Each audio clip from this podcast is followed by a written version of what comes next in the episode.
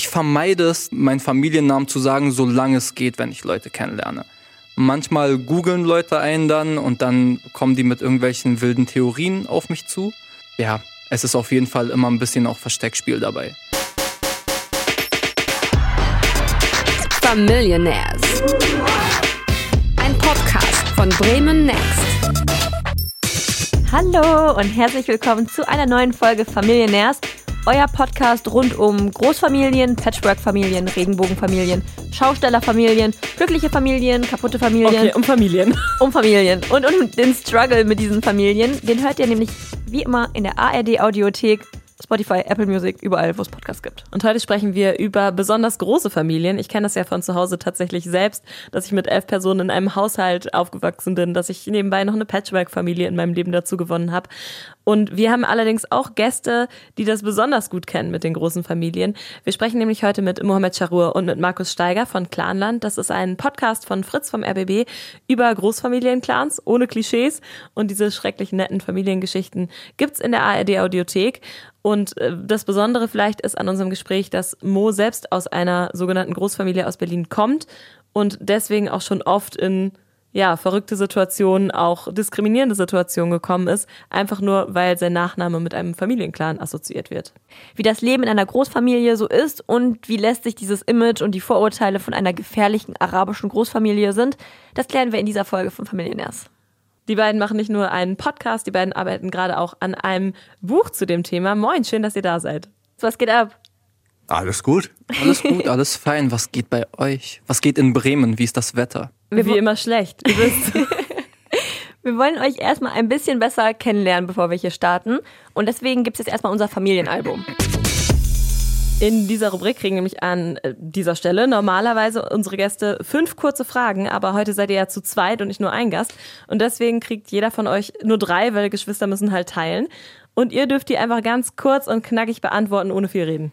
Gibt's, legt ihr fest, wer antworten muss oder müssen wir das untereinander auskaspern? Nee, nee, wir stellen erst drei Fragen an Mo und dann stellen wir drei Fragen an Warum Markus. muss ich als erster? Ich finde, dass Markus als erster machen sollte. Du bist der Familienmensch von uns. Du bist älter und schöner. Immer auf die Kleinen. Fuck. Immer auf die Kleinen Fuck. ist unser Motto. Deswegen starten wir mit den Fragen an Mohammed. Erste Frage. Wie nennt deine Mama dich, wenn sie böse auf dich ist? Mohammed. Im südlibanesischen Akzent einfach. Mohammed im südlibanesischen Akzent. Und dann weißt du jetzt, ja, Mohammed!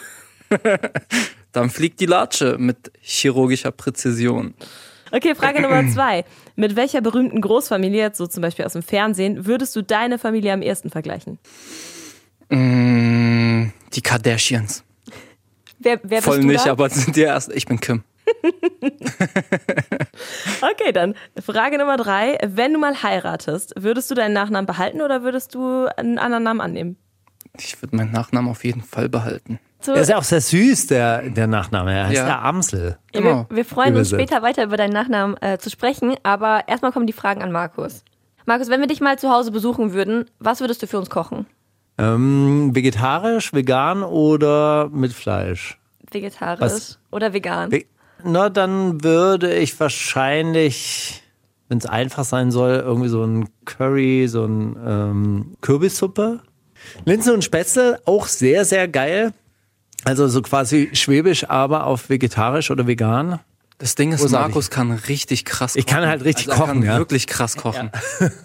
Dann steht unser nächster Besuch auf jeden Fall schon mal fest. Ich will Spätzle mit ja. Linsen probieren. Welchen Vornamen sollten Eltern niemals einem Kind geben? Kai. das kam schnell. das kam wie Kai aus der Kiste. Jochen. Jochen finde ich auch einen, einen, ganz schlimmen Namen. Manuela finde ich kein, leider, wirklich, tut mir leid, also für alle Manuelas da draußen, aber finde ich auch nicht so einen richtig schönen Namen. Ich glaube, du musst jetzt aufhören, weil wenn du noch mehr, wenn wir so Hörer haben und die hören jetzt noch mehr von ihren Namen ja, ja. alle schalten ab. Also äh, zur besseren Unterscheidbarkeit vielleicht auch so, so an äh, die Familien, ähm, wo Mohammed herkommt. Ich finde Mohammed halt tatsächlich auch ein sehr inflationären. bisschen, bisschen uninspiriert. Häufigster kann, Vorname auch in Berlin, glaube ich. Ne? Ja, kann man sich dann überlegen. Mohammed Lee. Genau, also ob man nicht einen äh, schicken Zweitnamen dazu dazu bringen kann. Ja? Ja. Ahmad. die waren doppelt uninspiriert. Mohammed Hamoudi. Also wenn du jetzt den Namen von, von Mo nicht unbedingt liebst, nenn uns dann eine Sache, Doch. Doch, ich mag, ich mag den sehr gerne. Ich finde ihn einfach nur, er ist wirklich sehr, sehr häufig. Man kann die Leute Die nicht mehr so richtig gut unterscheiden. Genau. Ja. die, kannst du uns dann eine Sache nennen, die du an Mo liebst? Seine Energie und sein ähm, Kampfgeist. Also doch Muhammad Ali. Ja, ist so. Ist er ja auch. Tatsächlich. Ja, und ihr solltet ihn mal Schattenboxen sehen. Das ist also wirklich auch ein Hab Genuss. ich. Hinter der Bühne, als wir uns beim Podcast-Festival gesehen Ach, haben, stimmt, ja. hab Ihr ich auf jeden Fall schon ein bisschen was gesehen in Action. Wirklich, ich, ich mag ja diese fließenden Bewegungen. Also wenn jemand so, so richtig schön gut Shotboxen kann, das äh, gefällt mir schon sehr gut. Da ist er wirklich sehr, sehr gut drin, ja. Sehr gut. Bei mir besteht meine Familie hauptsächlich aus meinen Eltern und mir. Also das nennt sich übrigens Kernfamilie. Das ist das Gegenteil zu einer Großfamilie. Und Larissa, wie sieht's bei dir aus? Ja, bei mir ist natürlich anders, ne? Also ich habe ja eine große Patchwork-Familie, ich habe einen kleinen Bruder, ich habe Stiefgeschwister und bin vor allem in einem Haus mit elf Personen aufgewachsen. Also dieses Kernfamilie-Ding. bei mir ist ein ganzer Apfel, bei mir ist nicht nur der Kern, weißt du? Full House. Jungs, wie sieht's bei euch aus? Also aufgewachsen bin ich äh, tatsächlich auch in der Kernfamilie mit äh, Vater, Mutter, Schwester, Sohn, also äh, oder mir. Allerdings, und das stelle ich immer wieder fest, wenn wir da zu so Familienfesten sind in Kornwestheim, also bei Stuttgart, dann sind wir locker schnell mal 25 Leute. Okay, Ja. Mo, wie sieht's äh, bei dir aus mit Familie? Ich bin natürlich auch in einer Kernfamilie aufgewachsen. Zwei Elternteile natürlich und ähm, acht Kinder. Ist das dann noch Kernfamilie? Natürlich. Mutter, Vater und Kinder. Aber das das ist ja dann- Kernfamilie. Weil da ist die Kernfamilie automatisch auch die Großfamilie, oder? Weil eine Familie ab drei Kindern, das ist, das definiert sich als Großfamilie. Ich bin voll informiert, ne, Leute? Crazy, hätte ich jetzt nicht gewusst, aber ähm, es ist ja trotzdem die Kernfamilie. Also es ist ja trotzdem die, ähm, ja, ist ja trotzdem von den zwei Personen abstammend. Das stimmt. Aber das heißt, ehrlich gesagt, wenn ich das jetzt so vergleiche, also bei uns waren es auch immer viele, viele Kinder, die im Haus rumgerannt sind, bei dir auch. Es war, Grundtenor war laut auf jeden Fall zu Hause. Das stimmt allerdings. Das stimmt auffallend. Das wird äh, der Nachbar von unten bestätigen können. Ey, eine Frage habe ich in diesem Zusammenhang. Es gibt so mm, Momente, wo ich wirklich schlecht bin und nicht immer genau weiß, wie die, die Kinder meiner Cousins und Cousinen heißen. No! Und jetzt die Frage, Mohammed, kennst du alle Namen deiner Cousins? Oder, Geschwister? also Cousins ist schon schwierig, aber der Kinder deiner Geschwister. Äh, Manchmal muss ich suchen, ich bin ehrlich. Aber da hat die arabische Sprache so ein bisschen was zu bieten. Da sage ich immer, komm mal her, Ammo. Also komm mal her, Onkel. Verstehst du? Ich, äh, funktioniert immer. In Zweifelsfall sind alle Ammo, komm, Habibis. komm. Komm, Habibi, komm, Ammo. komm die, was soll ich sagen? Nein, ich glaube, eigentlich kann man sich das ganz gut merken. Kennt ihr die Wollnies? Die sind ja auch so eine verdammt große Serafina, deutsche Familie. Clenta. Genau. Ja. Wenn die Mutter zum. Essen ruft, in Jeremy diesem Pascal. Sermon, dann hat man sie irgendwann alle in der gleichen Reihenfolge im Kopf. Ich kann die Wollny-Kinder auswendig. Und das liegt daran, dass die Mutter das so oft geschrien hat in meinem Kopf. Und wenn du das zu Hause immer hörst, dann merkst du es dir auch. Sag mal, die wollen die Kinder. Ich kenne die Wollnis überhaupt nicht, aber ich, Sarafina, äh, Sarah Jane.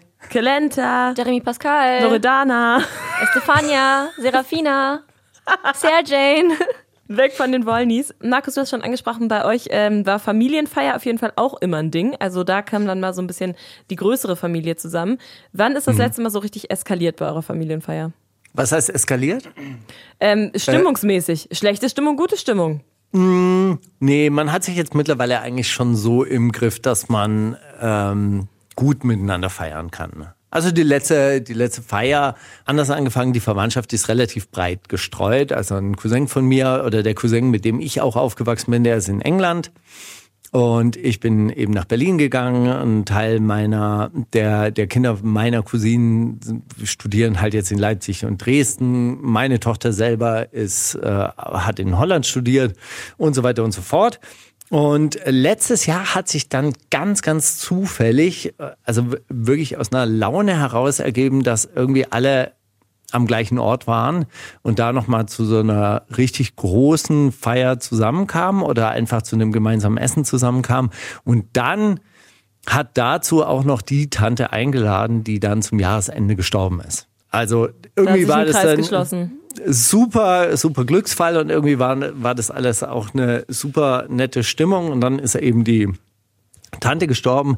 Dann gab es noch den Versuch einer Trauerfeier. Diese Trauerfeier ist dann dadurch, dadurch äh, entschuldige bitte, dass ich lache, aber äh, die ist dann dadurch torpediert worden, dass alle dann Corona bekommen. Oh nein. Dann äh, musste der Pfarrer in Quarantäne gehen, der Bestatter musste in Quarantäne Oh Gott, gehen. ist ja dann, ist diese, dann ist diese Trauerfeier also komplett abgesagt worden. Dann ist die mehr oder weniger drei bis viermal wiederholt worden äh, mit, mit immer wieder größeren Kreisen und so weiter und so fort. Und dann haben wir halt in diesem Sommer jetzt nochmal so quasi eine Wiederholung von diesem legendären Essen gemacht und haben irgendwie auch beschlossen, okay, das könnte man eigentlich jetzt so einmal im Jahr im Sommer zu den Sommerferien auch wieder machen. Und insofern, da versteht man sich schon ganz gut, aber es gibt schon, also wirklich in, in jungen Jahren äh, ist das eher eskalativ geführt worden. Also ich war jetzt kein großer Freund dieser, dieser Familienfeiern und habe mich dann auch mit allen möglichen Leuten angelegt auf solchen Feiern. An sich, Familienfeiern sind immer turbulent und wenn viele Menschen aufeinandertreten, dann passieren auch oft Dinge. Und wenn ich so zurückdenke, ich weiß, da war ich acht Jahre alt oder so, da hatten wir auch mal eine Familienfeier, aber so, also einfach draußen, haben gegrillt mit ganz vielen Verwandten. Und da haben sich tatsächlich mein Papa und sein Bruder richtig krass gestritten und das werde ich irgendwie nie vergessen. Ich kann, also habe das noch voll präsent vor mir und ich finde so Familienfeiern oder allgemein, wenn viele Verwandte auf einem Haufen sind, da ist immer so ein Low-Key ist immer so ein Explosionsgefahr, ist irgendwie immer da. Und deswegen frage ich mich, wenn ihr mit so vielen Verwandten zu Hause aufgewachsen seid, mit vielen Geschwistern, mit, wie bei Larissa, mit so Patchwork-Familie, wie geht das, dass das nicht einfach jeden Tag explodiert? Wer sagt, dass es nicht jeden Tag explodiert? Bitte. Ah, erzähl Bitte. mir mehr davon. Als wir jünger waren, natürlich hat man sich als Kinder viel gestritten, aber jetzt im Erwachsenenalter freuen wir uns, wenn wir uns sehen. Also das ist entspannt. Ich finde auch bei unseren Familienfeiern ist eigentlich immer sehr herzlich, auch wenn immer mal wieder irgendwie ein Cousin oder eine Cousine nicht miteinander können, aber das wird eigentlich immer von der guten Stimmung zwischen den anderen ähm, übertüncht und man man versöhnt Leute auch sehr oft bei solchen Feiern. Das finde ich halt wirklich sehr schön. Also es gab schon Fälle, wo, wo sich außerhalb einer Feier heftig gestritten wurde und man sich dann irgendwie auf einer Feier getroffen hat und sich dann wirklich in den Arm genommen hat und alles cool wurde. Ganz ehrlich, ich kann das auch nachvollziehen. Bei uns, auch wenn wir so viele Leute immer waren, waren Familienfeiern per se eigentlich immer sehr harmonisch. Also das war immer so der schöne Moment, wo wir alle zusammengekommen sind. Und eher so dieser Alltag, dieser Alltag zu Hause, das sind die Situationen, wo Streit entstehen. Wie zum Beispiel beim Schokofondue. So das eine Happening im Jahr. Es gibt Schokofondue und es gibt Obst. Mit Metallspießen werden die aufgepiekst und in Schokolade getunkt. Und wenn dann einer die ganzen guten Bananen weggefressen hat, ne, dann gibt's Streit. Oder jetzt mal ganz ehrlich, ganz ehrlich, das Level an Fuckery, wenn man seit einer halben Stunde sagt, ich gehe jetzt gleich duschen und dann geht genau, wo man sich dazu entschließt, aufzustehen, jemand duschen. Was? Ich habe ich hab das Unfassbar. Universum darauf vorbereitet seit einer halben Stunde und dann gehen die rein. Da habe ich schon ja. ein paar Mal gegen die Tür getreten. Das Interessante an Familie ist ja eigentlich, dass man mit Leuten zusammen ist, mit denen man sich im echten Leben nicht unbedingt zusammentun würde. Ja, also Das ist so, die schönste so, Definition von Familie, die ich jemals gehört habe. ja, es sind ja Leute dabei, die man sich jetzt nicht freiwillig als Freunde aussuchen würde, oder? Also so, so, dann gibt es Ja. diesen einen Onkel oder dann hat irgendwie deine Cousine hat irgendwie einen Typ geheiratet und du würdest sagen so, ey, also ganz ernsthaft, also wenn ich jetzt bestimmen könnte, also den jetzt nicht, oder? So. Und manchmal bei diesen größeren Familien ähm, Zusammenkünften habe ich halt auch den Eindruck, das ist so ein bisschen wie Klassentreffen. Klassentreffen auch ähnliche Zusammensetzungen. Das sind ja auch nicht unbedingt Leute, die man sich jetzt freiwillig als Freunde ausgesucht hätte.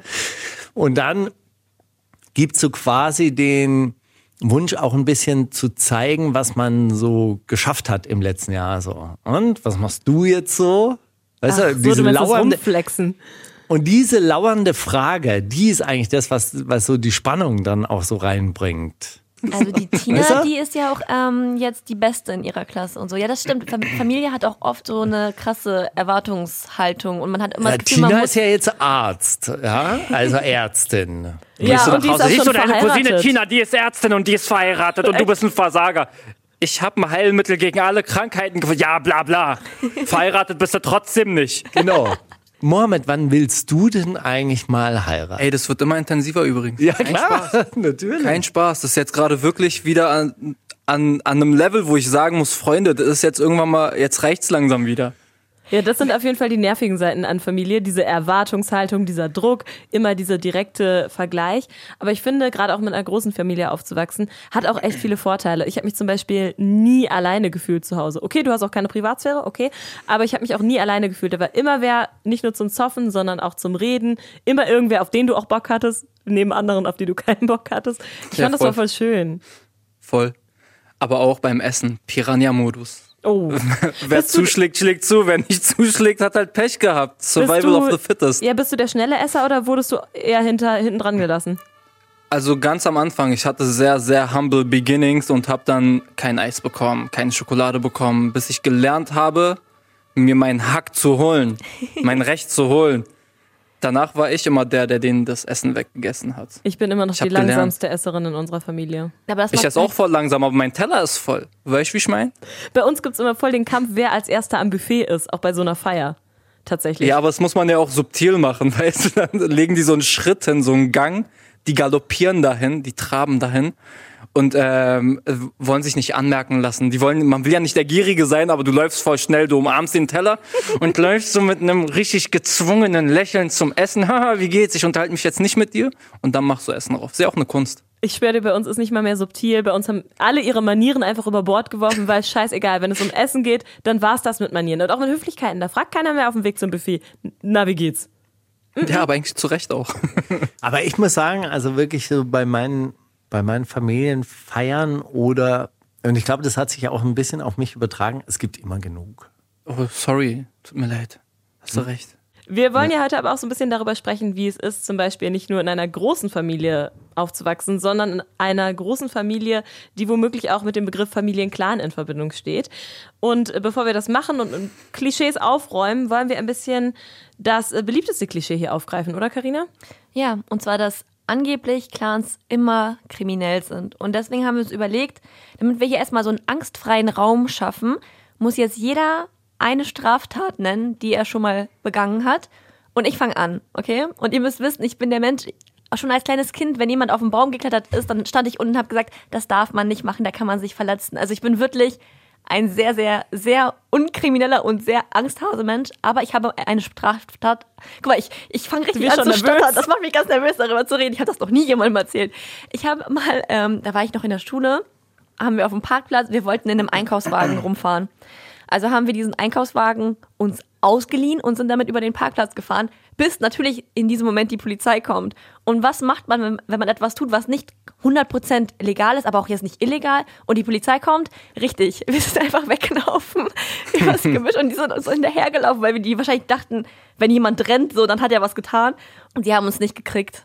Ich bin frei. Oh, wow. Aber ich Wow, habe Angst. krass. Ja. Ey, jetzt hast du das aber gesagt. Ich weiß nicht, ob das verjährt ist. Aber hast, hast du es äh, gelernt daraus und hast dann gedacht so, ey, dann kann ich ja auch noch andere Sachen klauen, Nee, ich habe wenn sie mich, mich so, nicht erwischen? Ich habe mich so unfassbar schlimm gefühlt und ich werde das nie wieder tun und das tut mir wirklich leid.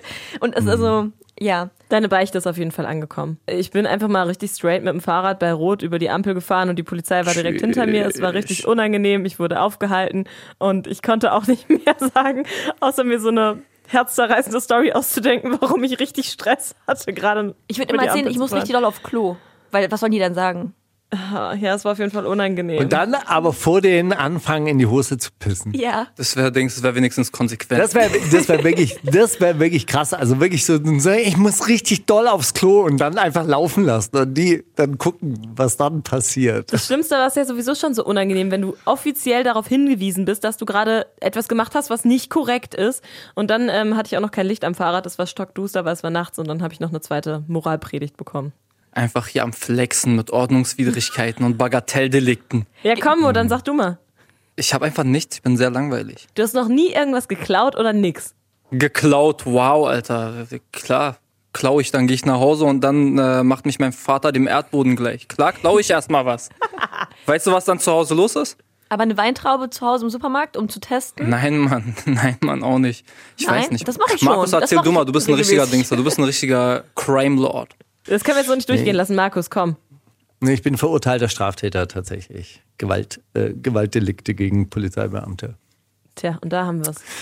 Ja, aber das war, ähm, also im Endeffekt war, war es dann Widerstand gegen die, äh, wegen Vollstreckungsbeamte oder Polizeibeamte, aber da war ich dann auch schon im, äh, in, in Haft, ja. Also nicht, äh, nee, nicht in Haft, aber ich bin festgenommen worden und war dann halt so für mehrere Stunden ähm, Out of order. in, in, in, diesen, in diesen Zellen. Okay, das heißt aber. Ich überlege die ganze Zeit. Ich habe echt keine Ahnung. Also ich, ich war nie irgendwie vor Gericht. Ich hatte keine Anzeigen oder so. Aber ja, so Dummheiten, die man als Jugendlicher so macht. Ich habe eine Sache, die die kann ich nicht mal erzählen. Die ist richtig schlimm. Die habe ich gemacht. Die ist Bitte aber nicht zur erzähl. Anzeige gekommen. Nein, Mann, die ist Ich richtig erzählt, asozial. Wie ich, mit dem, wie ich von der Nein, Polizei Mann, ich schwöre, das ist bin. nichts. Enkeltrick gemacht. Nein, Mann, geh mal weg, nicht sowas. Nein. Richtig hängen geblieben. Ich weiß, nee, das kann ich nicht erzählen. Erzähl doch ich weiß nicht, ob ich das nicht sogar schon mal erzählt habe. Ja, guck mal dann. Oh, Alter, das ist wirklich. Ich bin nicht sehr stolz drauf. Pass auf, wir. Nee, nee, das will ich nicht erzählen. das ist richtig asozial. Also wenn das auch zur Anzeige gekommen wäre, dann äh, hätte ich zu Recht richtig Scheiße gefressen. Hast du jetzt mehr Angst Ähm, gerade vor deinem Vater oder vor der Polizei? Nee, weder noch. Ist einfach nur sehr asozial und ich äh, schäme mich sehr dafür. Also wirklich Für den- sehr, für sehr. Ruf. Das ist wirklich einfach nicht cool gewesen. Ähm, ich habe mal als Kind mit Kreide an die Wand gemalt. Das ist meine Straftat, die ich hier Dings, die ich jetzt erzähle. Das andere Ding behalte ich für mich. Das war richtig schrecklich, Alter. Das war jenseits von Gut und Böse.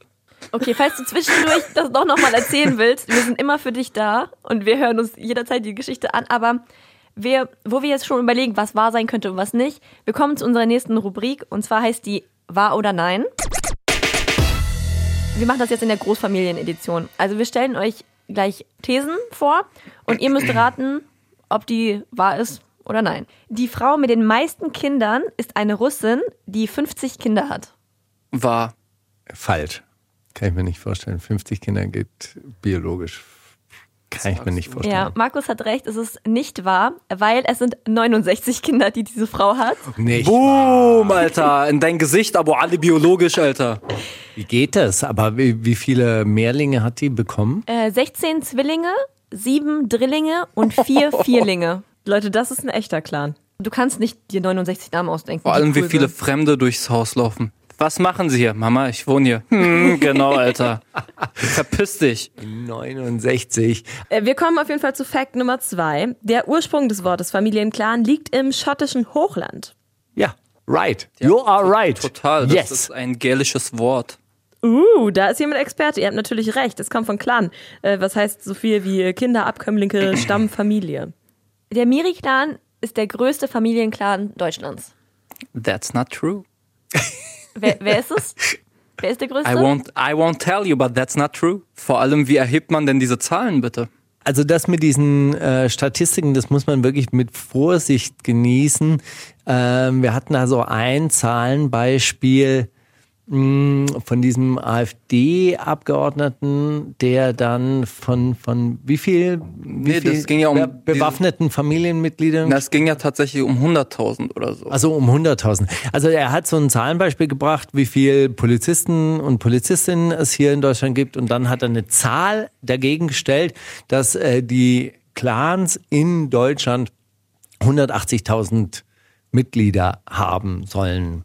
Und dann stellt man sich natürlich instinktiv vor, so quasi, okay, also das sind jetzt nicht nur 180.000 Familienmitglieder, die halt einfach zufälligerweise denselben Familiennamen haben, sondern das sind dann so bewaffnete Einheiten, die dann eben auch da, ähm, da bereitstehen, um dieses Land zu übernehmen. Das, dieses Bild wollte er ja so quasi ähm, her hervorbringen. Und das ist halt dann das... Ähm, Schwierige mit diesen Statistiken oder mit diesen Erhebungen oder wenn es dann um irg- irgendwelche Zahlen geht. Weißt du, wer gehört zu dem Clan? Ist das, Genau. äh, heißen die immer gleich mit Nachnamen? Halt, jeder, der so mit Nachnamen heißt, gehört er überhaupt zu dem Clan? Da gehört schon ein bisschen mehr dazu, als einfach zu zählen, wer welchen Nachnamen trägt, um zu sagen, pass auf, der Clan ist groß, der Clan ist klein. Also wenn ich das auf deutsche Verhältnisse übertragen würde, dann wäre der Müller-Clan wahrscheinlich schon auch relativ Der. Müller-Clan ist wahrscheinlich der größte hier in Deutschland. Ja, das könnte ich mir vorstellen. Wir kommen zum letzten Fakt. Im Gegensatz zu Clans ist die Mafia immer kriminell organisiert. Ja, klar. ja. ja. Natürlich. Also das eine ist ja eine organisierte kriminelle Vereinigung, die Mafia. Ja, und ein Clan ist natürlich äh, nur eine Großfamilie. Richtig.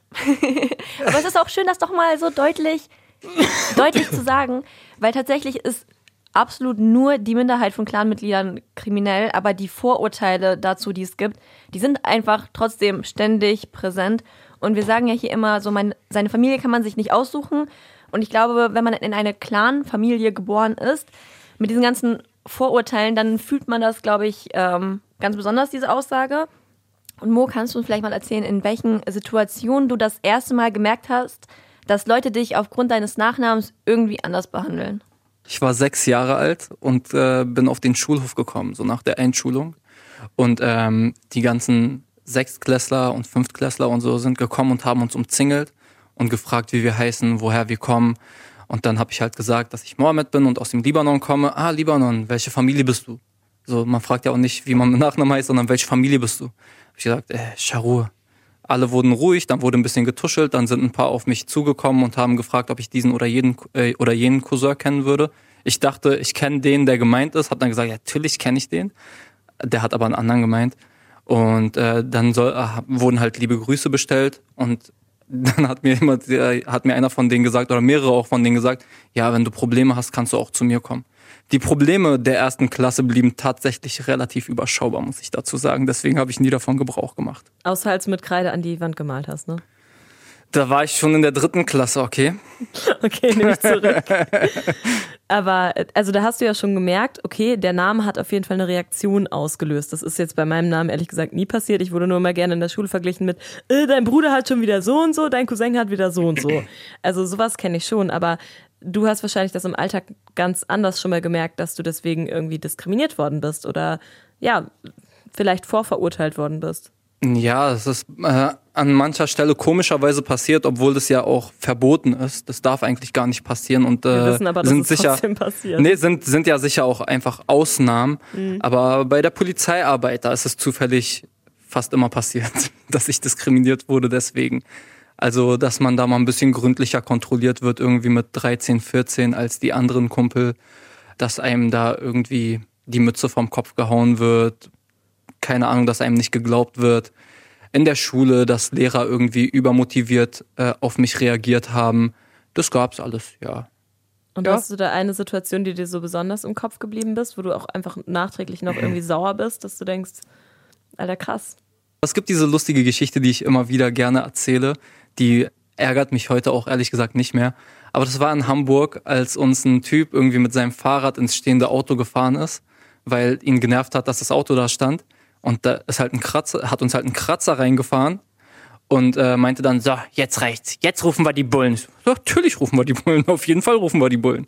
Dann äh, sind besagte Bullen auch gekommen und äh, haben unsere Ausweise gecheckt und alle waren cool, alle waren entspannt, die haben den Typen auch mitgenommen und dann kam mein Ausweis dran.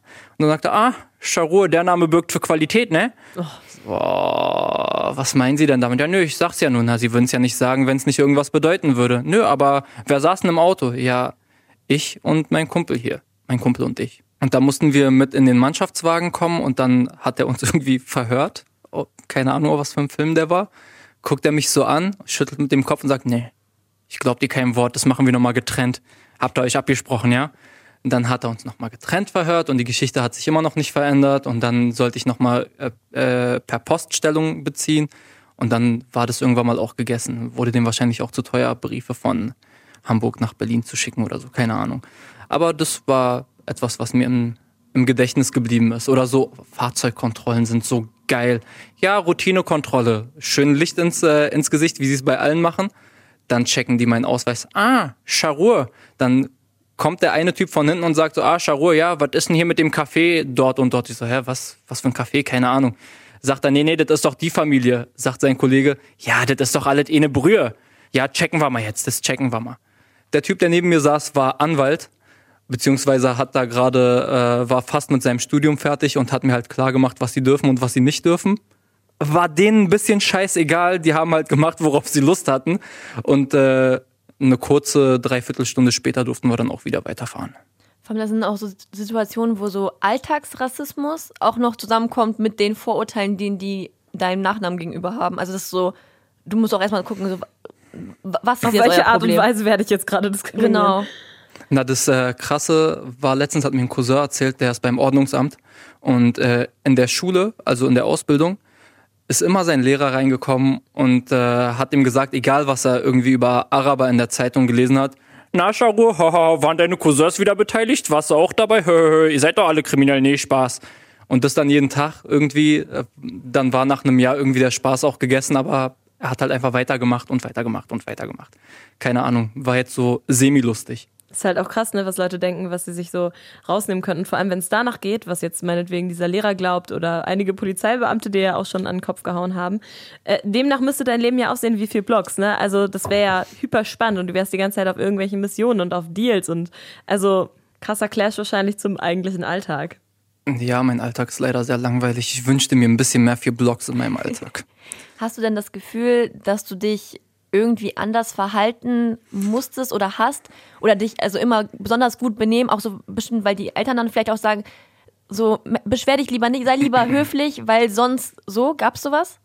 Ey, das ist ganz, ganz, ganz viel. Also man wird ja so ein bisschen schizophren, Alter. Das ist so, ich habe keine Ahnung, wie ich mich benehmen soll, weil in diesen Polizeikontrollen sind zwei Sachen passiert. Zum einen, dass die Polizisten einen Scheiße behandeln. Und zum anderen, als wir in einem Alter waren, wo es irgendwie auch cool war, Scheiße zu bauen, habe ich das Gefühl bekommen, beziehungsweise wurde mir auch eiskalt irgendwie äh, so Sachen von meinen Jungs an den Kopf geworfen. Ja, denkst du jetzt, du bist krass, weil du von der Familie bist? Bist du hängen geblieben? Ich habe ihm meinen Ausweis gegeben, wie du ihm seinen Aus wie du ihm deinen Ausweis gegeben hast, und der hat sich halt auf meinen Namen aufgehangen. Wir können gerne tauschen. So, das hat Jugendliche abgefuckt. Es hat Jugendliche genervt, dass die äh, Polizisten sich mehr mir gewidmet haben als ihnen. Das war wirklich auch teilweise ein Streitthema. Dann weiß man natürlich auch immer nicht, wenn man Leute kennenlernt, warum sind die gerade cool mit mir? Warum sind die gerade ähm, korrekt zu mir? Warum sind die freundlich zu mir? Sind die freundlich zu mir, weil ich denen sympathisch bin? Oder sind die freundlich zu mir, weil die sich irgendwelche Vorteile erhoffen äh, durch meine Familie?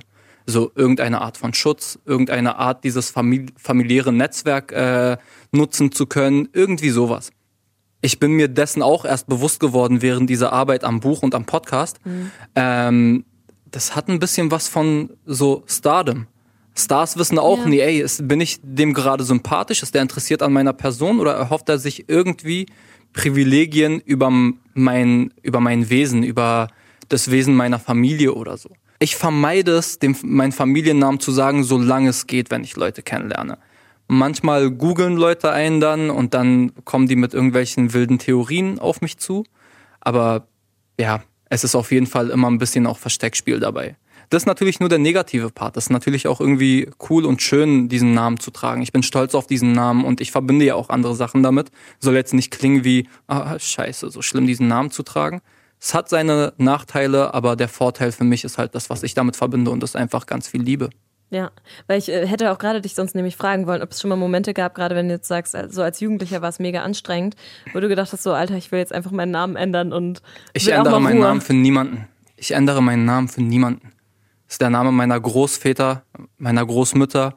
Der Name bedeutet viel für mich. Der Name gibt mir auch Sicherheit. Und diese Stärke, die dieser, die dieser Ashira, die dieser, äh, wenn man es jetzt so mit dieser Fremdzuschreibung Clan benutzen möchte, diese Stärke, die dieser Clan ausstrahlt, gibt mir natürlich auch eine Sicherheit. Und ich weiß, dass ich, äh, dass ich Menschen im Rücken habe, die zu mir stehen, wenn ich im Recht bin.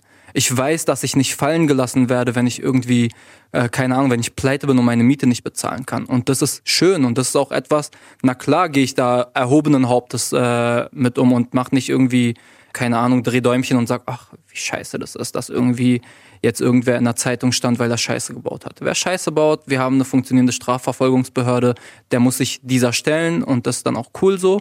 Und ob ich jetzt meinen Cousin mag, der das gemacht hat oder nicht, das äh, ist bitte auch mir überlassen, ob ich dann irgendwie vor Gericht erscheine, wenn ich, äh, wenn der irgendwie eine fragwürdige Lebensentscheidung getroffen hat.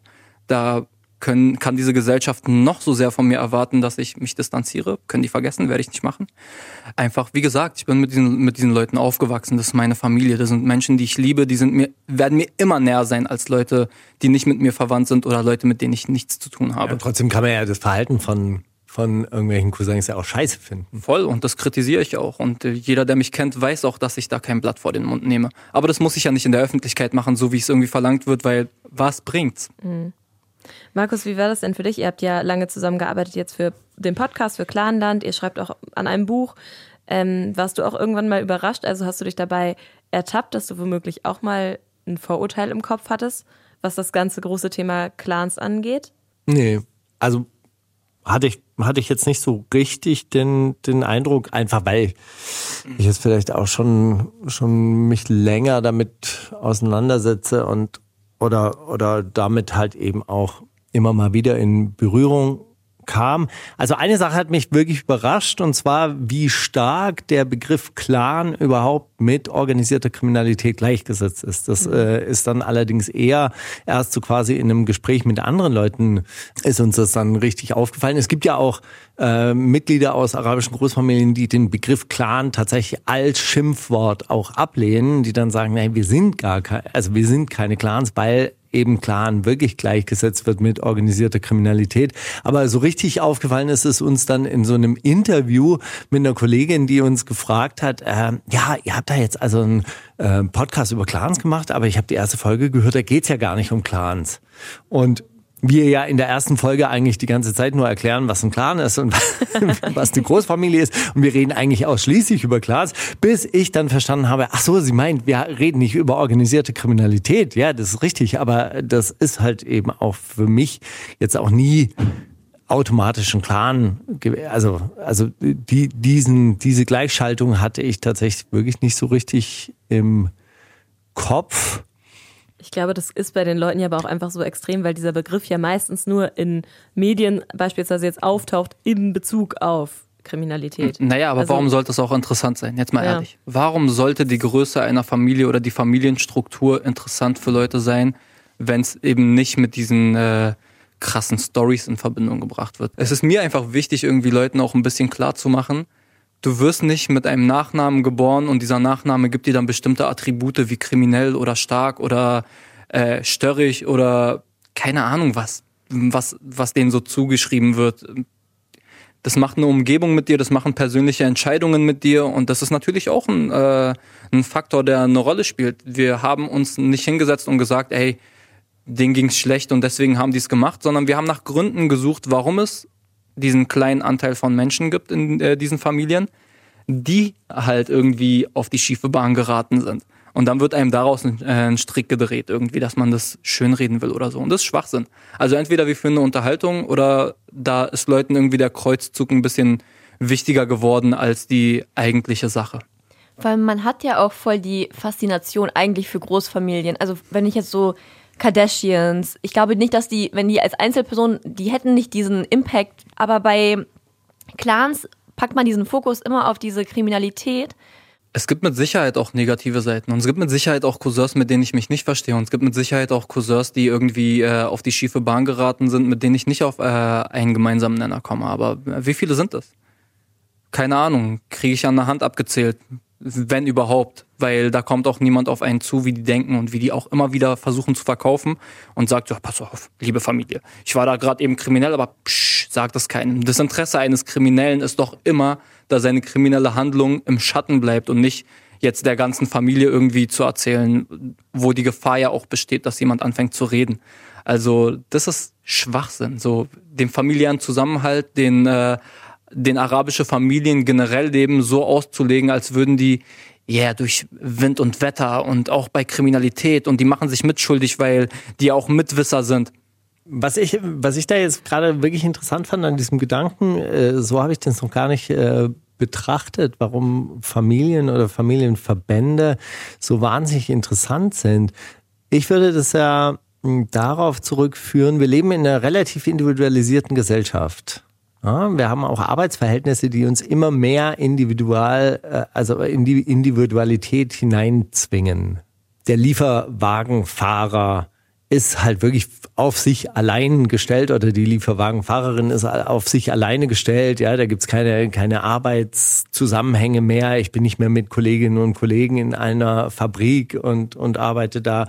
Und dann ist da diese Sehnsucht nach etwas größeren, größeren Familienbanden Wahrscheinlich ähm, äh, zeigt sich die in diesem übersteigenden Interesse an diesen Familienverbänden. Und bei den arabischen Großfamilien kommt es aber jetzt wiederum hinzu, die werden als Verstörendes und was Fremdes empfunden. Und mhm. deshalb ist ja auch die Stimmung dagegen so aggressiv. Weißt du, wenn es auf der einen Seite dieses übertriebene Interesse an so etwas wie Kardashians gibt und auf der anderen äh, Seite so eine übertriebene Ablehnung davon, dann heißt es ja, okay, irgendwie berührt es diese Leute oder berührt es diese Mehrheitsgesellschaft. Die hat auf der einen Seite ein Interesse dran, auf der anderen Seite eine, eine, eine Faszination.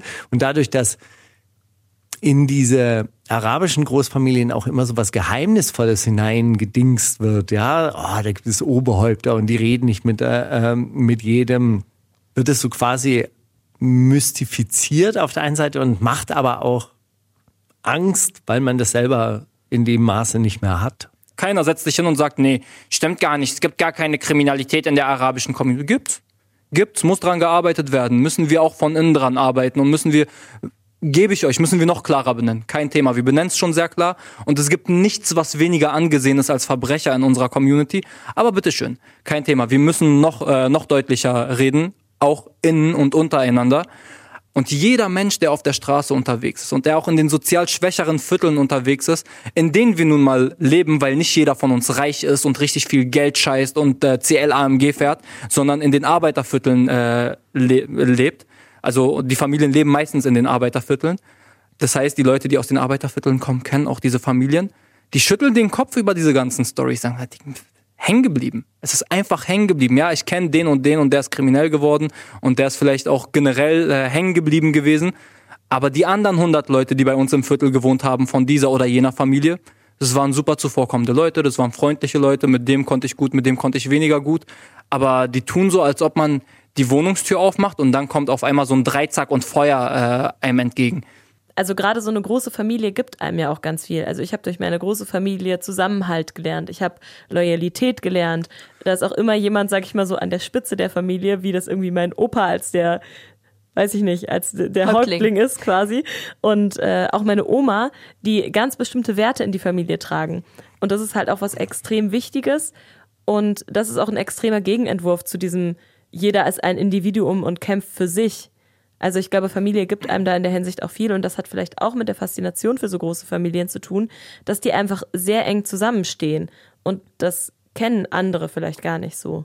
Und trotzdem ist ja jeder ein Individuum und das zeigt ja auch eigentlich so die Geschichte von Mo, die er uns jetzt erzählt hat. Ich schätze den Zusammenhalt, ich schätze den Lo die Loyalität und das, was ich gelernt habe, was ich äh, an Werten auch mitbekommen habe durch meine Familie. Aber trotzdem schreibe ich ja meine eigene Geschichte und die ist nicht gleich ich muss ein Teil dieser zugehörigen Gruppe sein und mich eben genauso verhalten, wie Klischees das von mir erwarten. Ja. Ja, ich glaube auch, die, so, die Familie sollte eigentlich so ein, ist vielleicht so ein Vorbild für ganz viele berufliche und wie man allgemein mit Menschen ist, weil egal mit wem man in der Familie ist, irgendwie findet man eine Lösung. Und manchmal ist es die Lösung, dass man halt zu bestimmten Familienmitgliedern vielleicht keinen Kontakt mehr hat. Aber im Endeffekt ist halt die Familie und die Familie, was du schon gesagt hast, das muss nicht ähm, die leibliche Familie sein, sondern manchmal sind das auch einfach nur Leute, die man sich gewählt hat, die für eine Familie sind. Am Ende des Tages ist die Familie, die gibt uns Rücken und die ist für uns da.